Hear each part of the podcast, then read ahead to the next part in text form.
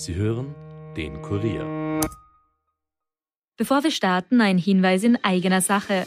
Ihr wollt immer informiert sein über das wichtigste Thema von heute, ob Corona, die aktuelle politische Lage, verrückte Diktaturen oder den Klimawandel. Wir fragen nach, Experten liefern die Antworten. Der Kurier Daily Podcast. Ein Tag, ein Thema. Überall, wo ihr Podcast hört und auf kurier.at slash daily. The first rule in investment is don't lose. And the second rule in investment is don't forget the first rule. Ziemlich gut veranlagt. Der Finanzpodcast von Kurier und Krone Hit. Liebe Podcasthörerin, lieber Podcasthörer, herzlich willkommen zu Ziemlich gut veranlagt. Bei mir im Podcaststudio wie immer der stellvertretende Leiter der Kurier Wirtschaftsredaktion Robert Gedorfer. Hallo Robert. Hallo Rüdiger. Mein Name ist Rüdiger Landgraf und heute machen wir ein Special zu einer Frage, die immer wieder mal in Mails an uns vorkommt, aber die man nicht so nebenbei beantworten kann. Vielen Dank übrigens für die Mails an ziemlich gut veranlagt at kurier.at. Das Thema, das immer wieder kommt, ist, wohin mit meinem Geld? Ich kann es aber auch genauer sagen. Wie soll man es anlegen? Es gibt ja ganz viele verschiedene Möglichkeiten. Aktien, Anleihen, Rohstoffe, ETFs, gemanagte Fonds, Kryptos, eine Eigentumswohnung zum Weitervermieten oder ein cooler Sportwagen, den man vielleicht irgendwann teurer weiterverkaufen kann. Äh, wie soll man Geld anlegen? Wie bildet man ein Portfolio? Welche Strategie sollte man da wählen? Und das wollen wir uns heute anschauen. Und darauf gibt es keine Universalantwort, denn das ist sehr individuell zu berechnen. Es hängt zum einen davon sehr stark ab, wozu du das Geld anlegst, wann du es brauchst, ob du überhaupt abschätzen kannst, wann du es brauchen wirst und wie viel davon reden wir heute über Portfolios. Genauer gesagt über Portfolio Management, also die Technik, dein Geld so zu verteilen, dass es deinen Anlagezielen am ersten entspricht. Damit gleich der erste Begriff Anlageziele. Wozu Geld anlegen, damit man es hat, wenn man es braucht, hatte schon der Jogi Kirschner in der Wüstenrot-Werbung in den 70er Jahren gesagt. Jetzt gibt es ja zwei Arten von Geld brauchen. Einerseits Situationen, wo man weiß, dass man eins brauchen wird, zum Beispiel Häusl bauen oder ein Auto kaufen oder in Pension gehen, aber auch Situationen, wo man plötzlich Geld braucht, ohne es geplant zu haben. Reparaturen, Wegfall von Einkommen durch Arbeitslosigkeit etc. Und dafür braucht es einen Notfallfonds, den du dir selbst schaffen musst. Sprich Geld auf der Bank für den Fall, dass irgendetwas schief geht. An dem Leben geht irrsinnig oft einfach irgendwas schief. Wie viel sollte da drinnen liegen in seinem Notfallfonds, Robert? Ja, es sollte auf jeden Fall so viel drinnen liegen, dass es solche Kosten abdecken kann. Also je nach Verdienst natürlich wenn man relativ viel verdient, reichen drei. Wenn man weniger verdient, sollten es dann schon sechs Monate sein. Und da muss wirklich alles rein. Versicherungen, Kreditraten, Lebensmittel, Energiekosten, Gewand, Miete.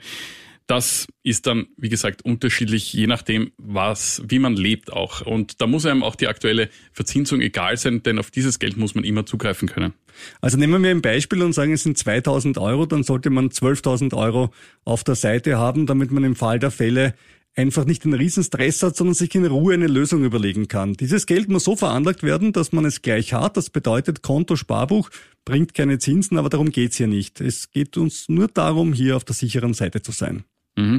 Stellen wir uns mal vor, dann hättest du diesen Notgroschen zu diesem Zeitpunkt, wenn du das Geld brauchst, in Aktien investiert. Und die sind jetzt nur noch die Hälfte wert. Und jetzt musst du sie verkaufen, weil dein Auto eingegangen ist und du rasch ein neues Gebrauchtes brauchst, um zur Arbeit zu kommen.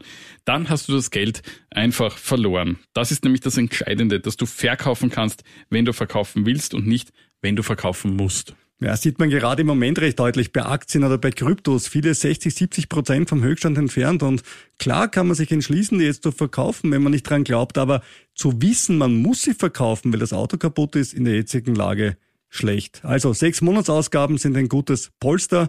Wenn du in der glücklichen Lage bist, dass da noch was übrig bleibt von deinem Geld, dann starten wir rein ins Portfolio. Schauen wir uns zuerst einmal an, was sind denn die möglichen Zutaten, dann als zweites, wie kann man diese Zutaten kombinieren. Starten wir mit dem, worüber wir normalerweise am meisten reden, mit den Aktien. Wie viele sollte man haben? Welche sollte man haben? Sollte man überhaupt welche haben? Ja, Aktien sind ja eher eine riskante Anlageklasse. Das haben wir dieses Jahr ja gesehen. Viele Aktien sind um 70 Prozent und mehr gefallen. Auf der anderen Seite haben Aktien historisch gesehen längerfristig immer die beste Rendite gebracht. Das ist auch irgendwie logisch, denn Unternehmen müssen mehr wirtschaften als den Zinssatz, den sie an die Banken zahlen, um zu überleben.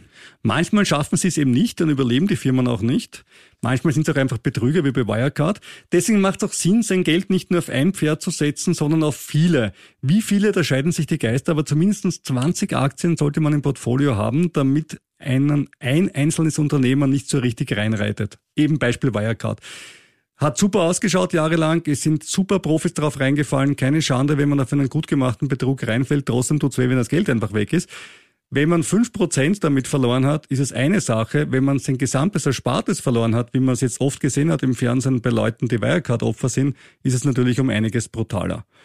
Das ist das eine. Also einfach zu versuchen, nicht sein Schicksal an eine Firma zu hängen. Außer man kennt die Firma in- und auswendig und leitet sie selbst, dann ist es vielleicht anders. Aber mit dem, was man als Aktionär weiß, mit normalem Wissen, ist es etwas zu riskant, alles an eine Firma zu hängen. Das zweite ist das Streuen auf verschiedene Assetklassen, also verschiedene Arten von Unternehmen. Das kann eine Unterscheidung nach Branchen sein, also zum Beispiel Energie, Transport, Stahl, Technologie, Nahrungsmittelhersteller, generell FMCG, also Fast Moving Consumer Goods, also alles, was du beim Biller bekommst. Branchen durchlaufen immer bestimmte Konjunkturzyklen. Mit einer Streuung über Branchen hinweg versuchen wir diesen Effekt auszugleichen. Und Branchen haben immer eine unterschiedliche Beliebtheit bei Anlegern. Vor einem Jahr waren Tech-Aktien in aller Munde, heute leider auch, aber aus einem anderen Grund, denn viele Anleger haben sich jetzt kalte Füße oder eine blutige Nase geholt bei vielen Tech-Werten und zögern natürlich weiter in den Bereich zu investieren. Dafür ist Öl jetzt gefragt. Die Aktien von Shell oder Chevron sind stark rauf. Kein Wunder bei dem Ölpreis. Ein ausgewogener Branchenmix bringt mehr Sicherheit, sprich weniger Schwankung in dein Portfolio. Die Streuung kann auch anhand des Reifegrads des Unternehmens erfolgen. Es gibt Unternehmen, die jung sind, eine gute Geschäftsidee haben, rasch wachsen, aber noch keine Gewinne schreiben. Falls die an der Börse sind, sind das sogenannte Growth Stocks, also Wachstumsaktien. Das sind die, die in den letzten Monaten verprügelt wurden. Rivian, Block, Upstart und viele mehr. Und dann gibt es eben Aktien von Unternehmen, die seit Jahren oder Jahrzehnten das Gleiche machen und dabei Gewinne schreiben. Das sind die sogenannten Value Stocks. Und wenn sie auch noch Dividenden ausschütten, was die meistens machen, dann sind es Earning Stocks. Und auch da macht ein Mix Sinn. Es gibt Phasen, da sind Wachstumsaktien stärker, zum Beispiel 2020, 2021, und dann Phasen, da sind Value Stocks stärker, wie zum Beispiel jetzt gerade Procter Gamble, Coca-Cola, McDonald's, Unilever, Chevron, Shell und so weiter. Und wenn dir die Lust, die Zeit oder das Geld fehlt, tatsächlich 30 Aktien zu kaufen und dich täglich mit ihnen zu beschäftigen, dann kannst du natürlich auch in Aktienfonds oder Aktien-ETFs investieren. ETFs sind auch Fonds, aber welche, die an der Wertpapierbörse gehandelt werden, Exchange Traded Funds. Vorteil, weniger Gebühren, weil du keinen Aufschlag bei der Ausgabe oder beim Rückkauf zahlen musst. Nachteil, oft rein passiv gemanagt, das heißt, es sitzt da niemand, der sich genau um die Branche kümmert und Titel zukauft oder verkauft. Bekanntestes Beispiel eines ETFs ist wahrscheinlich der MSCI World. Da sind über 1600 Unternehmen drin. Aber selbst der ist dieses Jahr schon 12,4 Prozent im Minus. Wir sehen wieder daraus, Aktien sind nichts für eine kurzfristige Anlage. Den Horizont sollte fünf Jahre und mehr betragen, denn langfristig gleichen sich die Schwankungen am Aktienmarkt aus. Im Schnitt machen Aktien langfristig etwa zwischen 6 und 10 Prozent pro Jahr im Portfolio der MSCI World seit seiner Auflage 11,67 Prozent, um genau zu sein, und das trotz der Rückgänge in diesem Jahr. Das heißt, langfristig sind Aktien schön, kurzfristig nicht für schwache Nerven. Langfristig sieht man, die Welt ist an der Börse schon oft untergegangen und jedes Mal wieder auferstanden. Das kann teilweise auch so lange dauern. Beim Nasdaq 100 waren es einmal 15 Jahre von 2000 bis 2015, bis er nach einem Crash wieder den alten Wert erreicht hat. Deswegen sollten Aktien auch nur ein Teil deiner Veranlagung ausmachen. Es gibt noch andere, stabilere Werte, wie zum Beispiel Anleihen, auch Bonds genannt. Das sind Schuldscheine von Unternehmen oder Staaten. Die sind in den letzten, ja sagen wir, zehn Jahren geradezu in Vergessenheit geraten, weil die Zinsen so niedrig waren, dass es wirklich keinen Sinn gemacht hat, diese Produkte zu kaufen. Das wird sich jetzt in den kommenden Monaten und Jahren wahrscheinlich drehen. Steigende Zinsen führen dann auch zu steigenden Zinsen bei Anleihen von Staaten und Unternehmen. Die Grundregel dabei ist recht einfach. Keiner zahlt mehr Zinsen, als er muss. Wenn also ein Unternehmen 10% Zinsen zahlt und das allgemeine Zinsniveau bei einem Prozent liegt, dann macht es das nicht aus Juxtollerei der Nächstenliebe, sondern schlicht und einfach, weil es für weniger Zinsen nicht das Geld bekommt, das es für Wachstum oder zum Überleben braucht. Grund dafür ist das Risiko. Das Unternehmen kann ja pleite gehen und dann ist das verborgte Geld meistens auch weg. Anleihen für private Anleger sind oft nachrangig. Das bedeutet, sie werden im Konkursfall als letztes bearbeitet und den letzten beißen auch hier die Hunde. Also macht doch hier Streuen Sinn. Streuen zum Beispiel durch Investitionen in ETFs, etwa High Yield Corporate Bonds, also hochverzinste Unternehmensanleihen. Das Problem dabei ist, wenn die Zinsen steigen und die Unternehmen neue Bonds herausgeben müssen, die höher verzinst sind, weil ja das Zinsniveau gestiegen ist, verlieren die alten Bonds mit noch geringerer Verzinsung automatisch an Wert. Investitionen in Bonds sind daher nach wie vor sehr schwierig.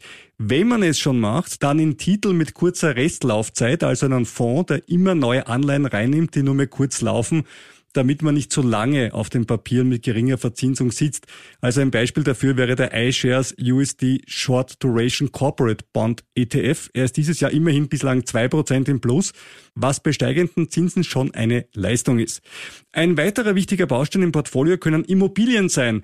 Sich gleich mal eine Wohnung kaufen und vermieten wäre zwar super, aber kann man sich so zwischendurch kaum leisten. Aber es gibt andere Möglichkeiten auch. Es gibt zum Beispiel Vorsorgewohnungen. Da muss man ein bisschen mehr auf der hohen Kante haben, aber die sind speziell dafür gedacht, dass man sie eben vermietet und aus den laufenden Mieteinnahmen das Geld hernimmt, um etwa fürs hohe Alter vorzusorgen. Leichter ist es, wenn man kleinere Beträge zur Verfügung hat, etwa über Immobilienfonds zu gehen. Das funktioniert wie bei einem normalen Aktienfonds zum Beispiel. Der ist in verschiedene Immobilien investiert und kommt dann auch auf feine Renditen. Eine weitere Möglichkeit ist Crowdfunding. Hier werden die Renditen sehr hoch, sieben, acht Prozent zumal. Die Bindungszeiten sind relativ kurz, allerdings ist auch das Risiko entsprechend höher. Da kann es doch auch immer wieder zu Ausfällen kommen. In den USA gibt es die sogenannten REIT-Fonds, die Real Estate Investment Trusts. Und auch da spielen die Zinsen eine Rolle, denn die Fonds haben zwar viele Immobilien und vermieten die und darüber machen sie das Geld, aber sie haben auch meistens sehr hohes Fremdkapital drin, sprich sie sind über Kredite finanziert und wenn es die Zinsen steigen, dann sinkt natürlich auch die Rendite, weil die Finanzierungskosten in der Bilanz stärker durchschlagen. Kommen wir zur nächsten Assetklasse, kommen wir zu den Rohstoffen. Ich starte gleich mal mit Gold und ich höre den Robert schon wieder, Gold zahlt keine Zinsen. Gold hat aber über die letzten 4000 Jahre eine beachtliche Wertstabilität aufgebaut und ein kleiner Goldanteil im Portfolio von 5 bis 10 Prozent kann zur Stabilisierung beitragen. Aber es gibt ja noch viele andere Rohstoffe und viele davon sind im Unterschied zum Gold eher zyklisch. Was ist ein zyklischer Rohstoff? Öl wäre da als erstes zu nennen. Wenn die Wirtschaft wächst, pumpt das Öl nach wie vor, trotz aller Bemühungen, in erneuerbare Energien zu gehen. Man kann das natürlich mit Aktien von Ölunternehmen abbilden. Shell, Chevron, BP wären drei Beispiele oder die heimische OMV. Aber man kann sich natürlich auch direkt mit Öl eindecken. Jetzt nicht in dem Sinn, dass man sich ein Fassel kauft und das in den Keller steckt, sondern das gibt es natürlich in der Form von Wertpapieren, nämlich in Form von Optionen. Das gleiche gibt es auch für viele Metalle, die industriell genutzt werden, wie zum Beispiel Nickel. Der Wisdom Tree Nickel ETF etwa ist dieses Jahr bislang im Plus. Putins Krieg in der Ukraine hat da natürlich einiges dazu beigetragen. In Russland liegen ja riesige Nickelreserven, falls sich die Lage dort entspannen sollte. Dann geht's mit dem Preis des Rohstoffs und damit auch mit dem ETF wieder runter. Eine weitere Anlagekategorie sind natürlich die Kryptos, allen voran die bekannteste Bitcoin. Dieses Jahr bislang etwa die Hälfte des Werts verloren. Kein Problem, wenn du Zeit hast, die Sache auszusitzen. Und dann mit kommen wir schon zur entscheidenden Frage. Wie viel von deinem Geld solltest du in welche Anlageklasse packen?